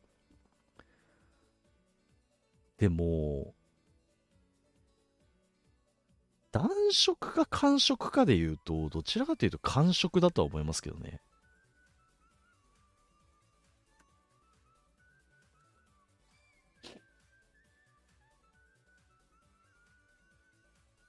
なんか、ビタミンカラーとかではないというか、赤とかね、いろいろあると思うんですけど、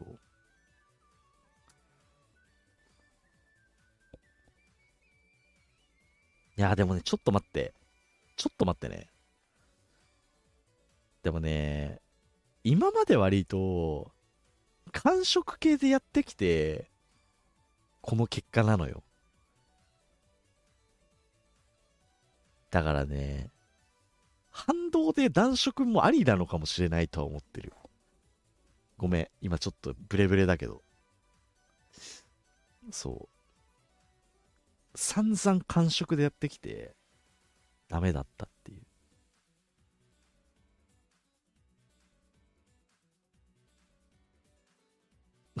立ち止まって振り返るし ごめんね。なんかね、あの、そう。まあ迷ってることも含めてちょっとこういう番組だと思ってもらえればと思うんだけど。そう。あんまり時間に縛られたくはないね。これで多分1年左右するんで。SNS だとそうね、わかる。あのね、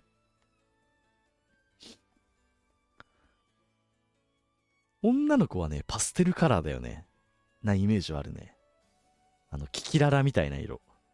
それこそ雨落としのちょっと、若干こう、白が、ま、絵の具で言うと白、青に白を若干混ぜてるというか、若干白を混ぜてるような感じというか、うん。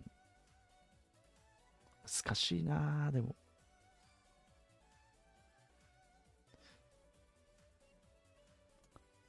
暖色おわ、寒色、でも暖色もやってみたいみたいな。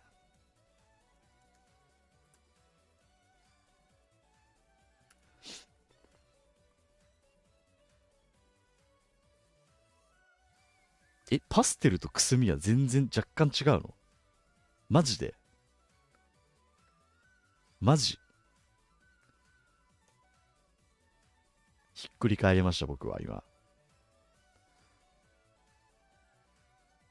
ドッヒャーみたいな。あー、ゴンチャみたいな色ね。はいはいはいはいはいはい。なるほどね。はいはいはい。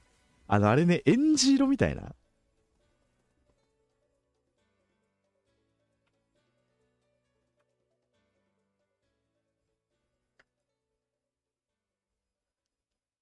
なるほどね。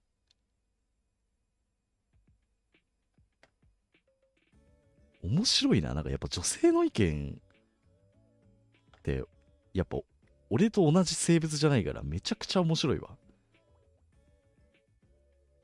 なんかこういう色でしょ？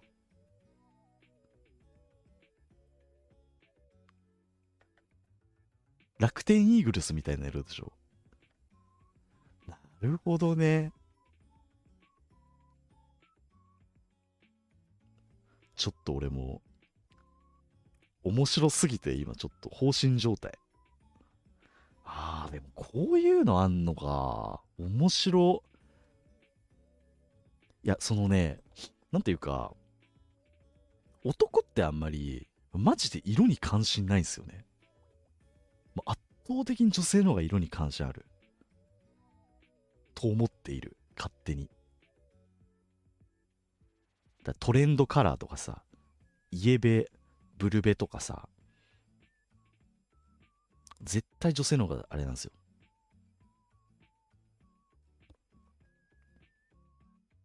え、合ってるよね？ゴンチャみたいな。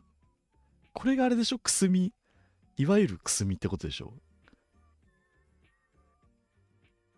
え、じゃあ、ちょっと待ってください。あの、質問いいですか？ちょっと今手挙げてるんですけど、あの、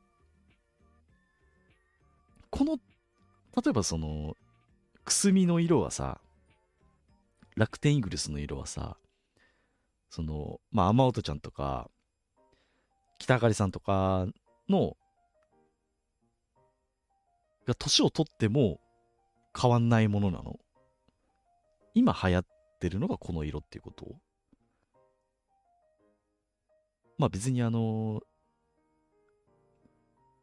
今そういうのが好きだよねっていう話なんで全然いいんですけどこれは普遍のものなの？もうジェネレーションが好きな色というか、そういうわけじゃない。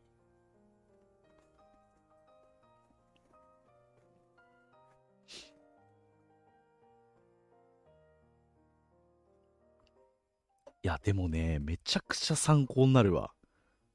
このがん番組マジでやっててよかったって思うわ。あ、難しいんだ。これに関しては、なんていうか、別に、なんて言えばいいんだろう。ずっとこの色が好きな人もいれば、流行りで変わることもあるっていう感じね。ああ、なるほど、なるほど。まあ割と最近目にするよねっていう色色っていうイメージで捉えてていいのかな？その30代前後の子たちが接する。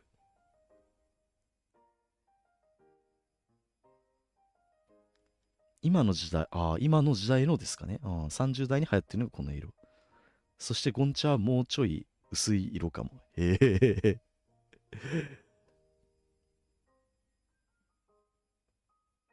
え、ちょっと待って待って、もう、やばい。雨音丸が出たあの、なんかカラーのあれ指定し始めたぞ。こいつやべえぞ。雨音丸デザイナーさんなんでね。マジやばいよ、こいつ。こいつとか言っちゃった。プロだぞ。やばいぞ。ちょっと待って、今それ入力するわ。一瞬でゴンチャが出てくるかもしれない。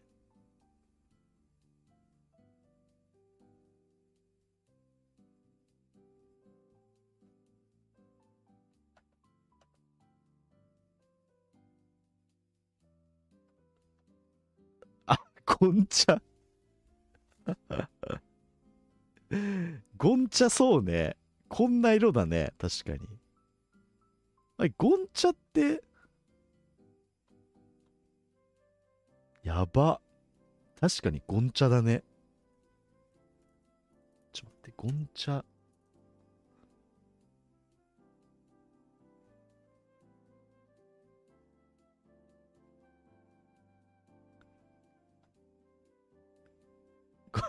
ゴンチャの、あ、ミルクティーみたいなね。はいはいはいはい。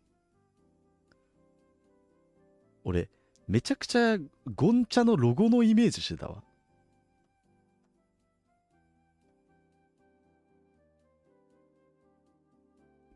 えー、こういうのが流行ってんだ。いや、でもさ、サムネイルのさ、色選び一つするにしてもさ、こういう根拠をさ、持って選ぶのと、選ばないとでは全然話違うよね。ああ、すごいな。例えばここにさ、こういうちょっと紙の色とかにさ、例えばなんか文字を書き込むだけでもさ、なんかそれっぽくはなりそうだよね。なんかなんかし、しじみとかさ、わかんないけど、めっちゃあの、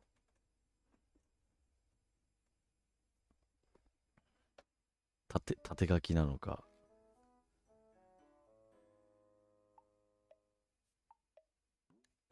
しじみの〇〇とか。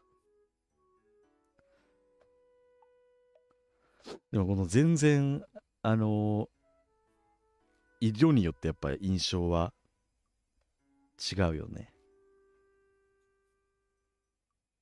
牛つゆ見まし。確かにね。まこれ自体、あの、そもそもあの、ね、若干茶色気味だからね。でも例えばなんかこことかに写真挟むだけでも結構なんかよく見えそうな感じはしますよね。写真ねえかな。例えばだけど、なんかこういう、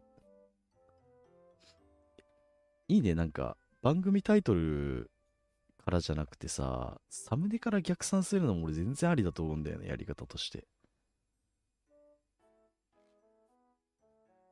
例えばだけど、なんかこここういう雰囲気ね。あ、もうこれだけでちょっとサムネっぽいもんね。サムネっぽいっていうか。と待って。雨音、雨音北あかり、有、偶有能じゃないですか。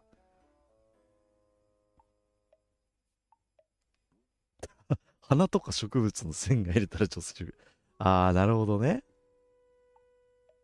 あの、ちょっとな、な、なんていうの？あの、ペイズリーみたいな感じ？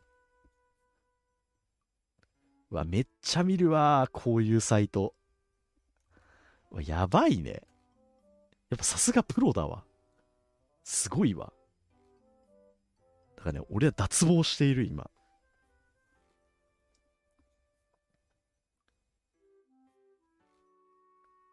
こういうウェブサイト死ぬほどあるよね。いや、でもね、やっぱちゃんとそういう人たちが考えてるからそうなってんだよね。すごいね。やっぱ色って大事なんだね。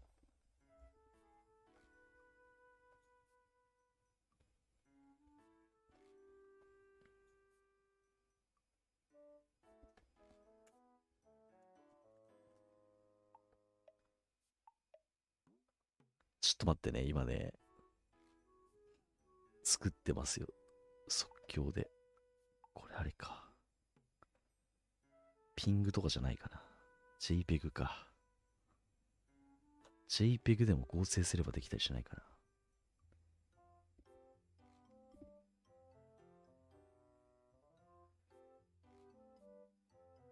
ちょっと待ってね。適当に落としたやつやってみよう。これをさ、なんか合成とかでどうにかできないの？あ、できたできた。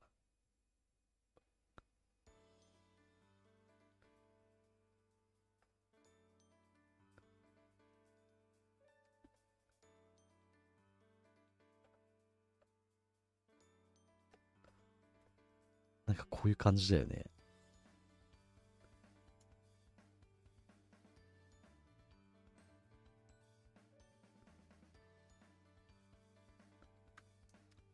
めちゃくちゃ選択できないんだけど。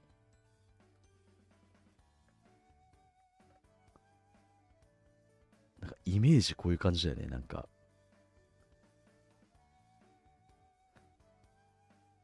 なんかかぶせんだかかぶせないのかはお好み次第って感じだけど。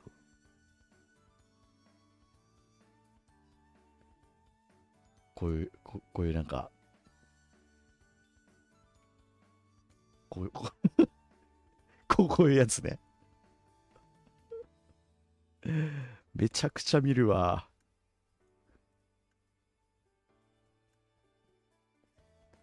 いや、でもね、めちゃくちゃ参考になった。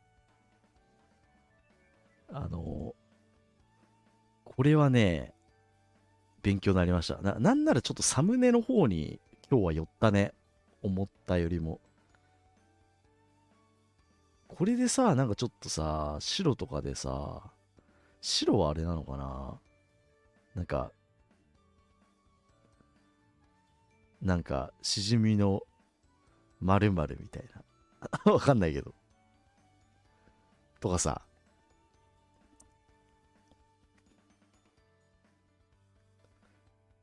こういうのあるわ。だし、全然こっちの方がね、多分、聞かれると思う、俺。ああ。ちょっとテンション爆上がりしてるわ。ごめん。皆さんが思ってる以上に俺、めちゃくちゃ今、興奮してる。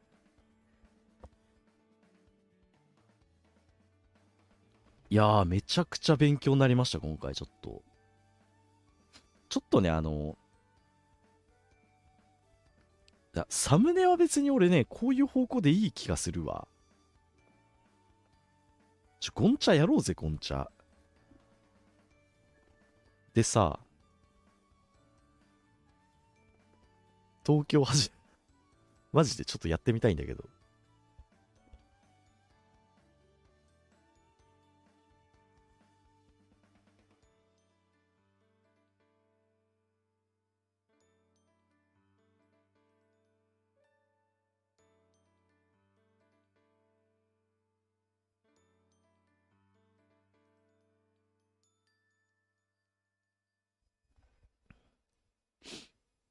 これあれでしょ？あの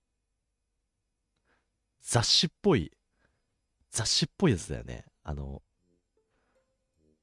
なんだっけ、あの、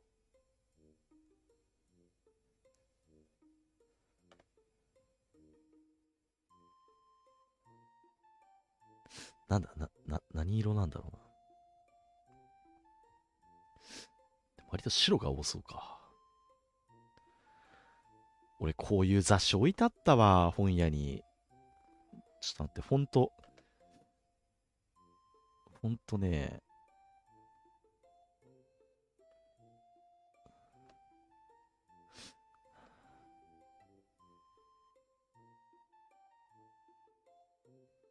どれ？こういうやつ？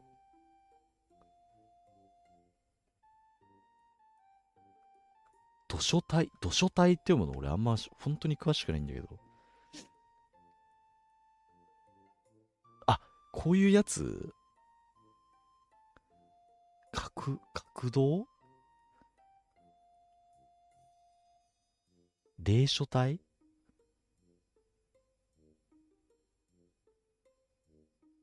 霊書体入っていくかな俺んとこ。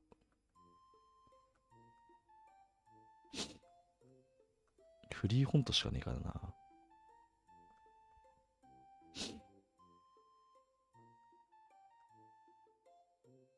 霊書体。ね、マティスとね、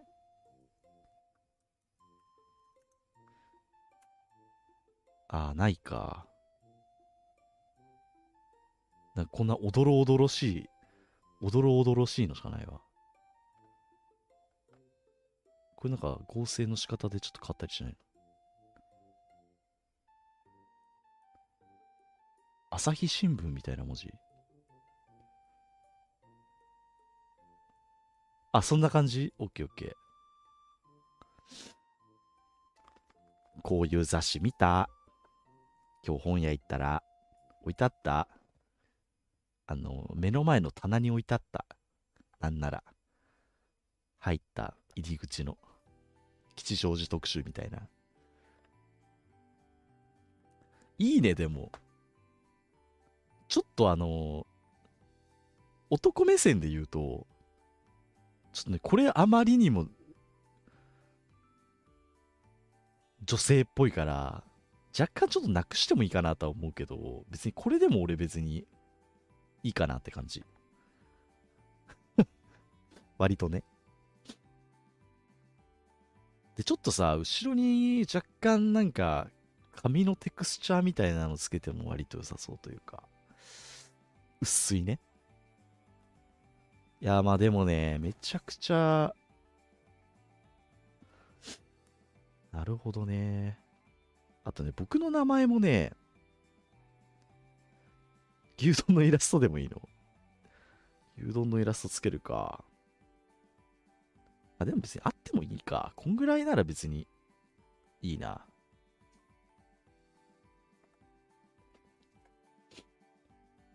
いや、でもこれは確かに受けそう。プロはすごいね。すごいよ。拍手。本当にすごいと思う。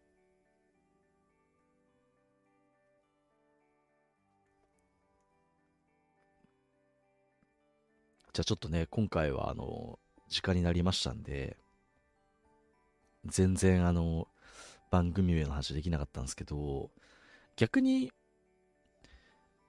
一個飛ばして結構サムネイルみたいなものは結構ね、見えてきた感はありますね。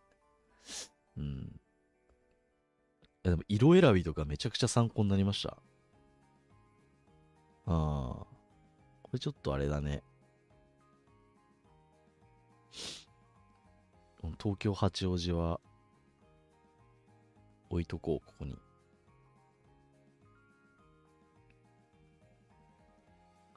でもさ、サムネイルが決まるとさ、ここに合いそうなタイトルっていう風に結構し、絞れるというかさ、うん。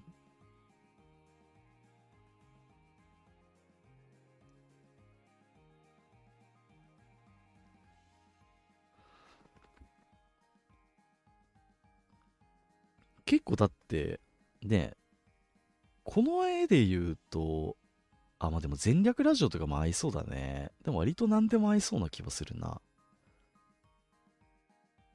なんか東京〇〇とかでも合いそうだし、ね、し、〇〇の〇〇でも合いそうだし。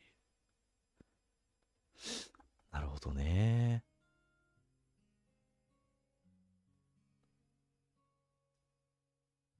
ありがとう。ちょっとね、今回は、急遽なんかサムネイルの方向性みたいな感じになりましたけど、結構なんかこういう路線で結構もう行こうかなと僕自身思ってます。めちゃくちゃピンときてはいる。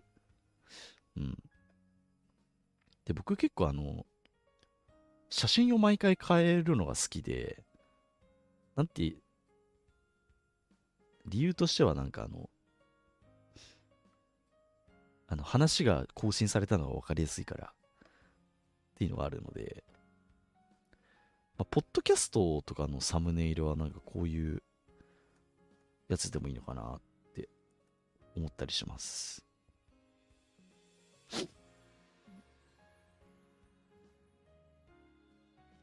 すごいね。じゃあまた次回に関しては、まあこれを途中として、第3回は、まあ、これを踏まえた番組名をちょっと決定したいなというふうに思ってます。はい。あとなんだっけ？なんか元々のやつは、プラットフォーム過去回ステッカーひなまた。なるほどね。オッケーオッケー。まあじゃあね、2回目はこんな感じにしようかなというふうに思っております。はい。えー、しじみもプロじゃんっていう。僕は全然あの、こういうオシャンティーヌなやつはやってないので、はい。めちゃくちゃ参考になりました。えー、しじみさん写真好きなんですね。ありがとうございます。最近はちょっとね、フィルム全然現像する暇もお金もないんであれなんですけど。あ、でもスマホの写真でも全然なんか、俺的にはいいんですけどね。まあでもやっぱフィルムはまた一段とこう、写真だなっていう感じがしますよね。こう、テンション上がる感じがします。えー、雨音丸ワクワクということで、雨音丸さんもありがとうございました。